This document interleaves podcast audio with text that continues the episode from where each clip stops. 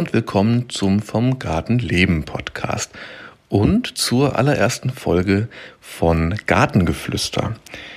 Ich habe mir überlegt, dass ich den Podcast jetzt im neuen Jahr so weiterführen möchte, dass es immer mal ähm, eine Folge zu einem Thema geben wird, zu einem Thema, zu dem entweder ich halbwegs gut Bescheid weiß oder mir einen Gast einlade und mit ihm oder ihr dieses Thema bespreche. Außerdem wird es eben diese Folgen geben, Gartengeflüster, in denen ich euch einfach mal erzähle, wie jetzt zum Beispiel aktuell, es ist Mitte Januar, was liegt jetzt gerade in der Gärtnerei an? Also, ich habe große Lust darauf und ich habe auch gemerkt, dass es da Interesse gibt, euch ähm, immer mal und vor allen Dingen auch in kürzeren Abständen zu berichten, was in der Gärtnerei gerade ansteht. Und ähm, das kann ich so relativ unkompliziert machen, muss da kein Thema aufarbeiten, vorbereiten oder terminieren mit einem Interviewpartner, sondern kann einfach mal relativ frei heraus erzählen, was gerade so alles ansteht. Und ähm, ich habe mir ein paar Stichpunkte gemacht. Nach dem Intro geht's gleich los.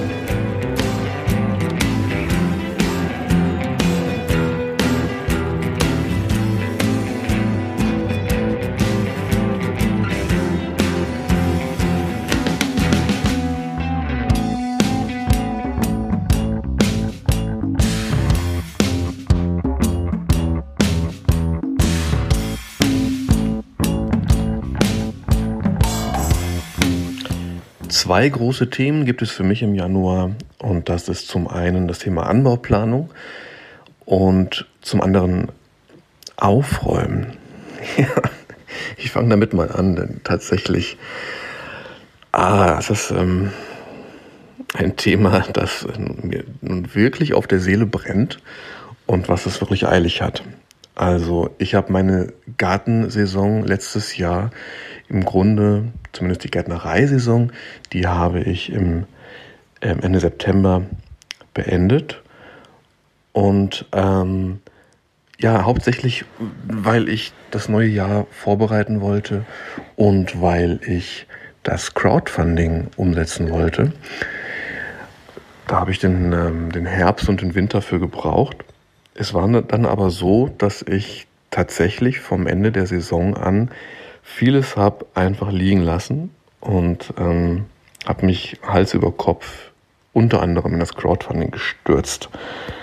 Ja, außerdem hatte ich zu der Zeit auch noch mein, mein, meine Arbeit mit Nachtdienst. Und ähm, also ich habe mich nicht, äh, weiß Gott, nicht gelangweilt. Ich habe ich hab die Zeit gut genutzt. Ähm, und es war auch soweit in Ordnung. Also ich habe die, die Beete gar nicht großartig aufgeräumt, sondern habe, was auf den Beeten stand, so einfach stehen und liegen lassen. Ähm, fand es soweit aber auch in Ordnung, denn zum einen bin ich da immer noch am Ernten, zum anderen ähm, habe ich mir gedacht, ich spare mir die Mühe und lasse die Sachen, die nicht frostfest sind, einfach abfrieren und habe dann damit auch automatisch eine natürliche Beetbedeckung. Und die Bodenlebewesen können sich ernähren, können sich darunter ein bisschen austoben. Also die, äh, ja, in der Natur gibt es ja auch keine nackten Böden. Von daher fand ich das recht gut und sinnvoll.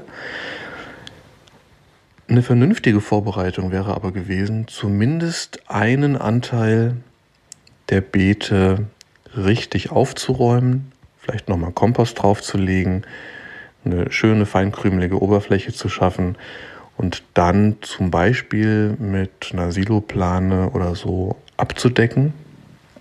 Denn es ist jetzt so, aktuell haben wir relativ milde Temperaturen, wir haben relativ wenig Bodenfrost, so dass ich jetzt Gott sei Dank äh, wirklich Beete bearbeiten kann, aufräumen kann und ähm, vorbereiten kann.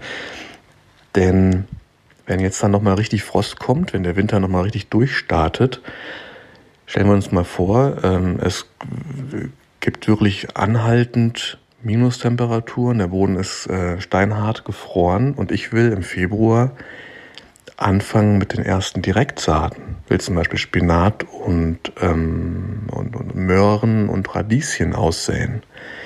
Das wird nichts. Ja, selbst wenn die Beete aufgeräumt sind. Die Beete sind aber noch nicht mal richtig aufgeräumt. So, also da bin ich jetzt gerade dran. jetzt komme ich so langsam wieder dazu, wirklich im Garten durchzustarten. Also ich räume die Beete auf. Teilweise bringe ich Kompost auf. Ich äh, lockere die Oberfläche. Ähm, dafür reicht es weitgehend, mit äh, der Pendelhacke ein bisschen durchzugehen und dann räche ich glatt. Dann habe ich im Grunde eine schöne Oberfläche. Und jetzt bin ich so am Überlegen, eigentlich würde ich das so lassen mit dem Kompost drauf. Viele Beete werde ich auch so lassen.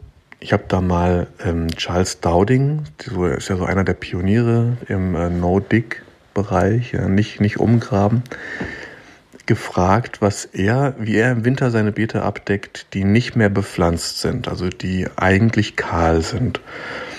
Und ich war ja erstmal schon beeindruckt, dass er geantwortet hat. So. Und er hat geantwortet, dass er die Beete im ähm, Winter auch nur mit Kompost abdeckt.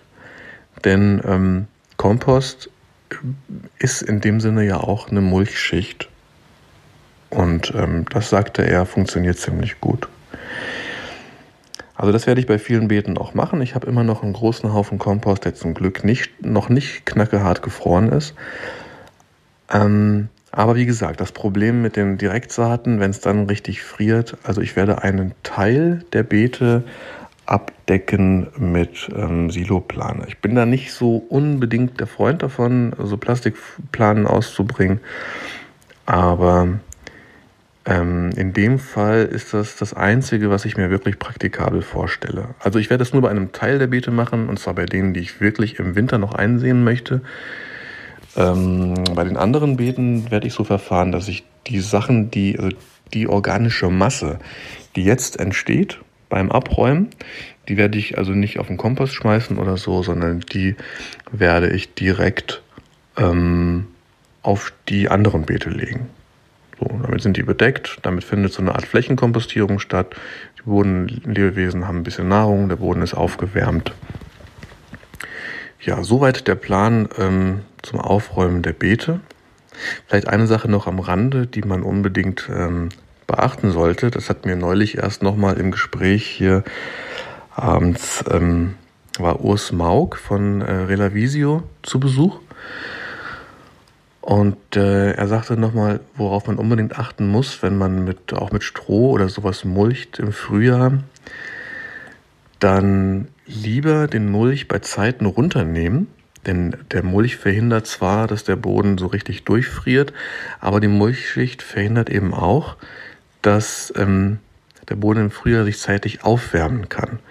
Deswegen lieber die Mulchschicht ähm, bei Zeiten runternehmen und dem ähm, Boden die Möglichkeit geben, durch die ähm, Sonneneinstrahlung dann im, im Frühjahr sich zu erwärmen. Die Folie, das habe ich eben noch gar nicht erklärt, diese Siloplane, die man ähm, auf die Beete legt, die hat den Sinn, ähm, dass der Boden sich darunter erwärmt, so zum einen, und zum anderen, dass darunter schon ein möglichst optimales Klima geschaffen wird.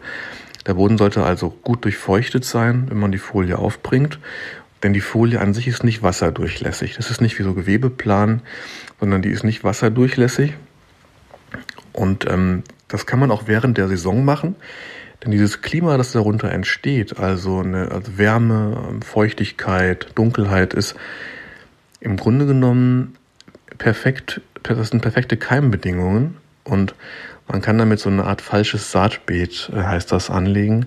Wenn man das also in der Saison macht, wenn man freie Beete hat, Siloplane ähm, auf die Beete legen, dann freut, freuen sich alle Unkrautsamen darunter in der Erde keimen, gehen auf und gehen dann kaputt, weil sie kein Licht bekommen. Also wenn man das zwei, drei Wochen drauf liegen lässt und dann abräumt, hat man wahrscheinlich eine wirklich gut gelockerte Erde, weil sich die Regenwürmer und so weiter drunter ausgetobt haben.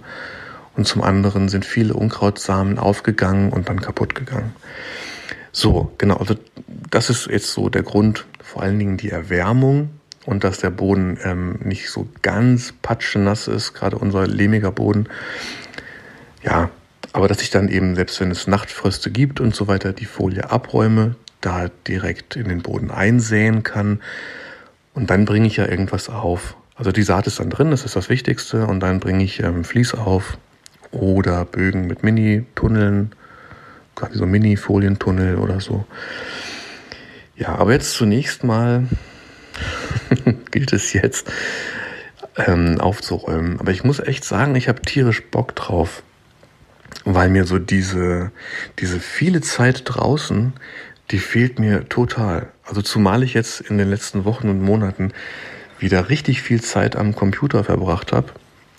Ähm, über das Crowdfunding, über das Buchlayout, das Schreiben von Texten, über, ja, wegen, wegen vielen, vielen, vielen, vielen ähm, Kontakten und ähm, ja, Dingen, die es zu klären gab, Bestellungen und ja, egal. Also ich bin sehr froh, wieder rauszukommen. So, ähm, das ist das eine Thema. Das andere, sagte ich, ist Anbauplanung. Und ich gehe einfach mal davon aus, dass die meisten von euch sich irgendwie jetzt auch schon ähm, damit beschäftigen. Ich, das ist, ich bin jetzt gerade erst in der zweiten Gärtnereisaison und erst zum zweiten Mal hat Anbauplanung also jetzt in, der, in meiner Erwerbsgärtnerei diese Dimension. Das war natürlich vorher viel entspannter. Dementsprechend fehlen mir auch ähm, in, ja, darin so die Erfahrungen. Ähm, ich habe so meine Erfahrungen gesammelt, aber ich, ich habe auch ähm, andere gefragt, wie sie das machen und Kurse dazu gesehen. Aber letzten Endes ist Anbauplanung schon auch so eine Sache, die man, wo man seinen eigenen Weg irgendwie finden muss. Vielleicht mal ganz kurz, warum sollte man das überhaupt machen? Ähm, in meinen ersten Jahren, so im Hobbygarten oder Selbstversorgergarten, habe ich nicht groß, habe ich eigentlich überhaupt nicht geplant. Ich weiß, in den ersten Jahren bin ich einfach irgendwann in den Baumarkt, ähm, nicht mal ins Gartencenter, echt in den Baumarkt, habe mir da Jungpflanzen geholt, worauf ich Bock hatte und habe die halt irgendwo hingepflanzt. So, dann hat das geklappt oder hat nicht geklappt. Ähm, ich hatte dann schon so den Ehrgeiz, wenn irgendwas ähm, gar nicht ging, dass ich dann versucht habe herauszufinden, warum es nicht geklappt hat. Aber ich habe äh, weder im Voraus viel geplant, noch habe ich dann viel dokumentiert. Ich habe vielleicht auch so den Fehler gemacht, den ähm, sicherlich auch jeder kennt. Ja, man denkt, warum sollte ich mir das aufschreiben? Das kann ich mir doch merken. Und im nächsten Jahr weiß man das alles schon gar nicht mehr. ja, also die also Anbauplanung ist eine Sache, die kann wirklich sehr, sehr viel bringen. Das hat, da geht es dann so um, um Sachen wie Kulturfolgen, ähm, Fruchtwechsel, Mischkulturen, ähm, Vor- und Nachkulturen. Also wenn man grob zusammengefasst, wenn man einfach darauf achten will, dass nicht zum Beispiel nicht ähm, auf derselben Stelle immer wieder Starkzehrer sitzen, die den Boden dann auslaugen, die den Boden müde machen, sondern dass man da einen Wechsel reinbekommt, das zum einen. Zum anderen, dass man einen Fruchtwechsel drin hat. Also es gibt einfach Sachen wie Tomaten oder Zwiebeln, Knoblauch, die sollten nicht jedes Jahr wieder an derselben Stelle sein, weil man das damit eben begünstigt, dass bestimmte Schädlinge oder Pilze dann einfach da sind und ähm, überwintert haben und dann die, die äh, Kultur im darauffolgenden Jahr befallen, wenn sie da wieder gepflanzt wird. Das sind so Sachen, die kann man beachten, die sind aber auch relativ einfach umzusetzen. Schwieriger ist es dann schon, wenn man sich mit Mischkultur beschäftigt. Also da ist weiß ich, dass, da, dass viele sich da sehr, sehr reinfuchsen, welche Kultur kann mit welcher Kultur gut und ähm, ist gar nicht so mein großes Thema, muss ich ehrlich sagen. Das ist so ein, ich denke, das ist so ein, es ist schön, wenn man es macht und möglicherweise klappt es auch, dass sich verschiedene Kulturen in der Kombination begünstigen. Ich achte vor allen Dingen darauf, dass ich ähm, nichts zusammenpflanze, was ich sag mal, so eine Feindschaft hat, ja, was man also nicht zusammenpflanzen sollte, weil ähm, zum Beispiel beide Pflanzen den gleichen Schädling anziehen oder so. Da gibt's aber nicht, nicht wirklich viel. Der Hauptgrund, weswegen man meiner Meinung nach eine Anbauplanung machen sollte, so im Selbstversorgergarten oder im Hobbygarten, das ist so eine gewisse Planung, also um so eine Planungssicherheit zu haben, dass man mit bestimmten Sachen zum Beispiel einfach nicht zu spät ist. Ähm, mit der Voranzucht von Jungpflanzen zum Beispiel, mit der Aussaat. Wobei das eben auch immer davon abhängt, was man vorhat. Ähm, also ich fange jetzt sehr früh an, weil ich möglichst im April oder Anfang Mai auch schon Gemüsekisten packen möchte. Ansonsten kann man sich da ja auch Zeit lassen. Aber es ist so die Frage, wenn man möglichst auf einer begrenzten Fläche möglichst hohen Ertrag haben möchte, mit so einem Selbstversorgeanspruch zum Beispiel, dann kann man sich eben damit beschäftigen, dass man es so effektiv macht, dass man auch Vor- und Nachkulturen hat und eben nicht nur eine Kultur im Jahr auf einer Beetfläche hat, sondern es vielleicht so timen kann, dass man vorher schon was stehen hat, eine schnelle Kultur wie Radieschen oder so. Ähm, dann vielleicht relativ früh einen Blumenkohl draufsetzt oder so, den man dann vielleicht im Juli oder so erntet, um dann nochmal einen Grünkohl für den Herbst draufzusetzen, den Winter. Ja, sowas, ne, so eine Kulturfolge. Genau, Anbauplanung ist aber jetzt für mich ähm, natürlich nochmal ein ganz anderes Thema mit einer ganz anderen Gewichtigkeit, äh, weil ich davon lebe, leben muss. Und das ist dann auch nochmal anders. Also wenn ich jetzt produzieren würde für den Wochenmarkt zum Beispiel, wäre das vermutlich einfacher. Dann nimmt man eben mit auf den Wochenmarkt, ähm, was man gerade hat. Und wenn es eine Kultur nicht gibt oder es mal in einer Woche ein bisschen weniger ist, dann ist das doof, aber ist in Ordnung. Ich habe aber ja den Anspruch, jede Woche eine ähm, volle und abwechslungsreiche Gemüsekiste zu packen. Und das heißt, jede Woche müssen bestimmte Mengen einfach zu ernten sein. So, und das ist äh, in Sachen Anbauplanung eine wirklich große Herausforderung. Weil man braucht dafür eben Werte wie, ähm, nehmen wir, bleiben wir beim, beim, beim Blumenkohl, wie lange ähm, braucht er, um eine pflanzfertige Jungpflanze zu werden von der Aussaat im, in Innenräumen zum Beispiel oder im ungeheizten Gewächshaus. Wenn ich ihn dann auspflanze, wie lange steht die Pflanze auf dem Beet, bis sie einen Kopf hat, bis ich ihn ernten kann? Und ähm, all diese Werte, da gibt es, ähm, ja, die kann man sich irgendwo her besorgen. Aber das hängt von so vielen Faktoren wiederum ab, wie vom eigenen Klima und ob man ähm, einen Tunnel drüber hat oder nicht. Und dann sowieso, also auch wenn man eigene Erfahrungen hat, ist nicht jedes Jahr genauso. Also das ist echt eine Riesenherausforderung. Dementsprechend ähm, ist es ganz angenehm, wenn man dabei für die ganze Planung, Dokumentation ein bisschen Unterstützung hat in Form von, von Software zum Beispiel. Ich beschäftige mich dabei gerade mit der Software Alphabet. Ich habe jetzt irgendwann gesagt, okay, ich gucke es mir an, nachdem ich zum Beispiel bei Instagram also permanent mit Werbung, mit Werbung dazu vollgeballert wurde. habe ich jetzt gesagt, ich schaue es mir an. Ist eigentlich eher für kleinere Flächen, aber ähm, ist ganz cool. Also wenn ich es irgendwie schaffe, werde ich dazu mal ein, ein Video machen und das oh, bei YouTube hochladen. Ich bin immer noch ein bisschen zielgespalten, ob ich YouTube nutzen will. Ich weiß nicht, aber ich habe schon Bock drauf, einfach mal so ein Video zu machen, in dem ich die Software vorstelle. Zum anderen nutze ich den Gemüseplaner, den, an dem der Urs Mauk, den ich eben angesprochen habe, mit, ähm, den er mitentwickelt hat als, Fest, als äh, Teammitglied. Dieser Gemüseplaner richtet sich halt vor allen Dingen eher an, an Erwerbsgärtnereien, um solidarische Landwirtschaften und sowas. Das ist aber eine, ja, ist eine ganz spannende Sache. Also kann man gerade zwei Wochen kostenlos testen und auch dann sind die Preise okay. Also damit experimentiere ich gerade. Hm, ja, dann ist Excel halt so eine Sache. Ich habe bis jetzt so die wichtigsten Informationen daher, dass ich mir von ähm, äh, internationalen Market Gardening Koryphäen ähm, Kurse gekauft habe und da ähm, mir ansehe, wie machen die die Planung. Das ist natürlich auf einem echt, echt hohen Niveau und echt komplex, aber da lerne ich ziemlich viel.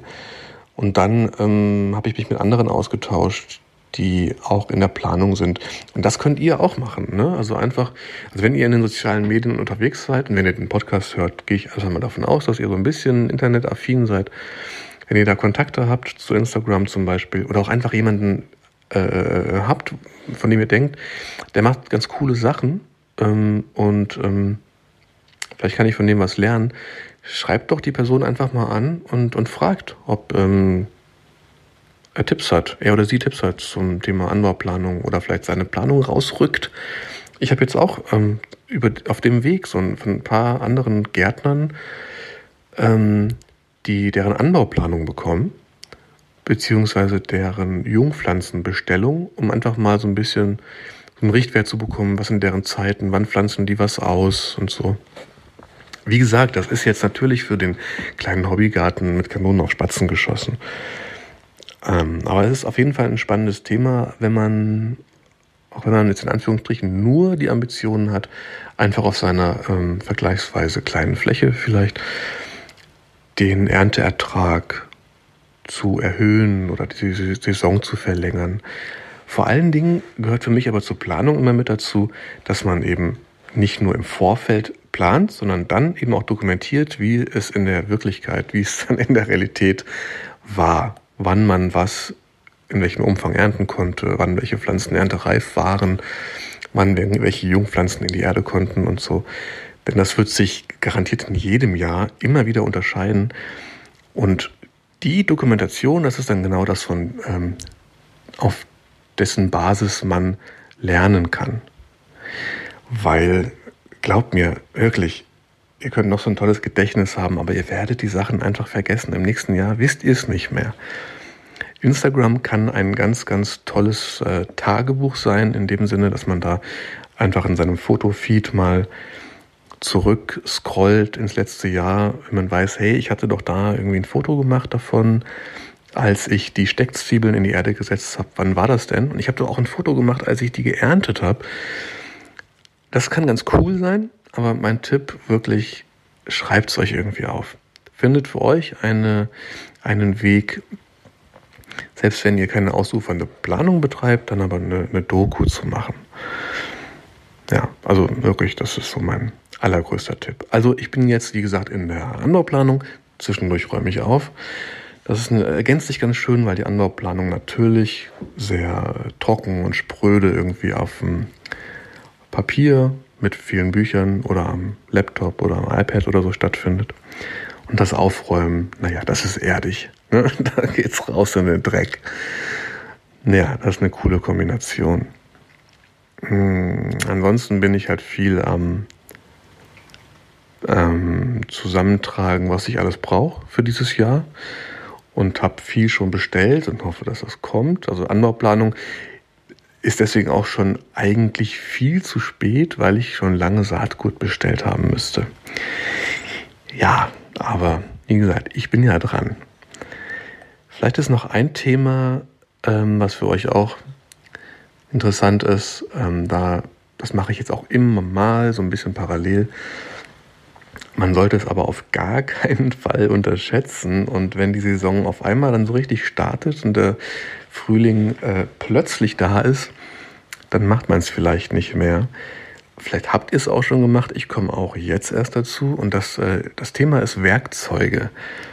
Und zwar habe ich jetzt erstmal an allen Orten, an denen ich irgendwie gärtnerisch aktiv bin, alle meine Werkzeuge zusammengesammelt, zusammengetragen und ähm, festgestellt, was ich befürchtet hatte, nämlich, dass äh, die unbedingt Pflege brauchen. Und das heißt vor allen Dingen, ähm, dass sie geschärft werden wollen. Also meine schöne Felco Gartenschere, die will unbedingt geschliffen werden, wieder gereinigt und geschliffen und geölt, damit sie wieder gängig wird. Ich hoffe, ich kann sie überhaupt schleifen. Ansonsten ist aber auch so eine Sache, gutes Werkzeug hat zum Beispiel in, äh, bei der Gartenschere den Vorteil, dass man die meisten Teile wie die Klinge oder die Feder oder so eben auch nachkaufen kann und äh, ähm, austauschen kann. Ansonsten habe ich einige Sachen, nicht alle Sachen müssen scharf sein. Ich würde zum Beispiel niemals einen Spaten schärfen. Dann sollte, sollte man nicht machen, wenn einem die Zehen lieb sind. Die Fußzehen. Ähm, Aber ich habe einige Werkzeuge, die sollen wirklich richtig scharf sein. Werkzeuge zum Ernten zum Beispiel. Oder ähm, Sensen, die ich benutze, weil ich ja im nächsten Jahr wirklich komplett auf ähm, Maschinen verzichten möchte, also auch auf Rasenmäher und so oder Motorsensen. Ja, da habe ich einige Sachen ähm, von japanischen Handsicheln über ähm, Erntemesser bis hin eben zu Gartenscheren, Erntescheren. Die wollen jetzt unbedingt gereinigt und geschliffen werden. Was ich mir vornehme fürs nächste Jahr, also für jetzt für das kommende Jahr, gedanklich hänge ich noch so ein bisschen in 2019, ähm, ist eigentlich immer ähm, dabei zu haben, eine Bürste zum Beispiel, um ähm, Werkzeug direkt nach der Benutzung schnell und grob, ohne großen Zeitaufwand zu reinigen und kleine Handschärfer. Also ich habe so ganz, ganz kleine Diamantpfeilen, habe ich. Habe ich nur bislang kaum genutzt und ähm, die möchte ich auch einfach dabei haben, um Werkzeuge wie zum Beispiel auch ähm, so eine Pendelhacke, die möglichst einfach immer scharf sein sollte, auch um das Arbeiten damit einfach zu erleichtern, dass diese Pendelhacke zum Beispiel immer scharf ist. Und das ist ja keine so große Sache, wenn man sich dann nach der Benutzung nachmittags dann einfach mal einen Moment hinsetzt und ähm, die zwei, drei Werkzeuge, die man im Einsatz hatte, ein bisschen abbürstet, grob reinigt und dann ähm, einfach nachschärft. Das ist ja dann eher, ist ja relativ schnell gemacht und jetzt ist so ein Zeitpunkt, jetzt gucke ich und, und schaue mal gründlicher hin, welche Werkzeuge vielleicht ein bisschen schartig sind, wo ich ein bisschen mehr Material abtragen kann oder sollte, um sie richtig scharf zu machen wieder. Ja, aber das ist so eine Sache, die, ähm, die liegt jetzt an und ja, da habe ich auch Bock drauf. Also ich mag so hochwertige Werkzeuge, ich mag halt auch tolle Küchenmesser und ich mag auch Handhobel und so. Das, äh, vielleicht ist das so ein Männerding, ich weiß nicht. Ähm, Genau, aber die Sachen, ähm, die, die wollen jetzt eben gepflegt werden. So. Vielleicht noch kurz zum Einhaken, was Werkzeuge angeht. Also ich, ich bin jetzt niemand, der partout von allem immer das Beste braucht. Aber es gibt so ein paar Sachen, das hat sich für mich herausgestellt, ähm, auch über die, über die letzten Jahre, dass es halt so eine Handvoll Werkzeuge gibt, die ich immer wieder benutze. Also ich habe eine ganze Reihe Werkzeuge, aber ich benutze immer dieselben. Und die habe ich mir so nach und nach einfach gut gekauft. Ja. Ansonsten habe ich ganz viel Kram, so auch noch von Sachen, die hier auch rumflogen, als wir das Haus gekauft haben. Äh, vor sieben Jahren, glaube ich. Ja. Oder Sachen, die wir geschenkt bekommen haben. Ähm, ganz viele Sachen von Gardena, von Wolf, so Stecksysteme und, und, und, und, und. Und Sachen, die ich äh, nicht so oft brauche. Ja, da, da tut's das alles. Ne? Also ich bin, weiß Gott, niemand, der sagen würde, gebt dafür unbedingt viel Geld aus. Ähm, genau, aber wenn ihr Sachen immer wieder benutzt, dann, dann gönnt es euch. Kauft euch Sachen, die gut sind, die ihr dann aber auch pflegt. das ist so typisch, ne? Also, ich, äh, ja, halte mich ja selber nicht dran. Ja, aber die Folge dauert schon wieder viel zu lange. Gartengeflüster, Anbauplanung, Aufräumen und Werkzeuge. Und ähm, das wird mich schon ausreichend auf Trab halten diesen Monat. Ich freue mich wie immer, wenn ihr mir auf Instagram oder auf irgendeinem anderen Kanal sagt, wie euch äh, diese Folge gefallen hat. Mich interessiert vor allem, wie euch so dieses, diese, ähm, wie sagt man, dieses, ähm, ähm, also wie euch Gartengeflüster gefällt ähm, ob, ähm, ob ihr da Bock drauf habt. Und ähm, könnt mir auch gerne erzählen, was bei euch gerade anliegt. Ich mache im Grunde genommen all die ganzen Sachen, ob es Podcast ist oder Blog oder Instagram, mache ich, weil ich große, große Freude dran habe, Feedback zu bekommen und echt einfach mit euch in Austausch zu treten. Genau, denn ich muss ehrlich sagen, in meinem, in meinem äh, Real Life, da gibt es kaum Schnittmengen irgendwie mit anderen Gärtnern oder so. Ich habe wenig, ich habe tatsächlich wenige, die das irgendwie interessiert im echten Leben oder wenige, die ähm, das auch nur annähernd so betreiben, dass ich da einen Austausch hätte. Das heißt, dass wenn ich nicht früh rausgefunden, für mich festgestellt hätte, dass zum Beispiel Instagram einfach eine Plattform ist, wo man einen ganz tollen, direkten, persönlichen Austausch findet, wer weiß, wie intensiv ich das Gartenthema für mich so weiterverfolgt hätte. Naja, also, ihr wisst, ich freue mich über euren Kontakt und ähm, ich antworte gerne auf alles, was ich von euch bekomme. Ich wünsche euch einen arbeitsreichen, aber auch ähm, freudvollen Januar. Wenn ihr denn überhaupt schon Bock habt, vielleicht fangt ihr auch erst im Mai an, wenn die Sonne so richtig draußen ist. Aber wie auch immer, ich wünsche euch eine gute Zeit und lasst von euch hören. Ich mache das auch. Bis bald. Ciao.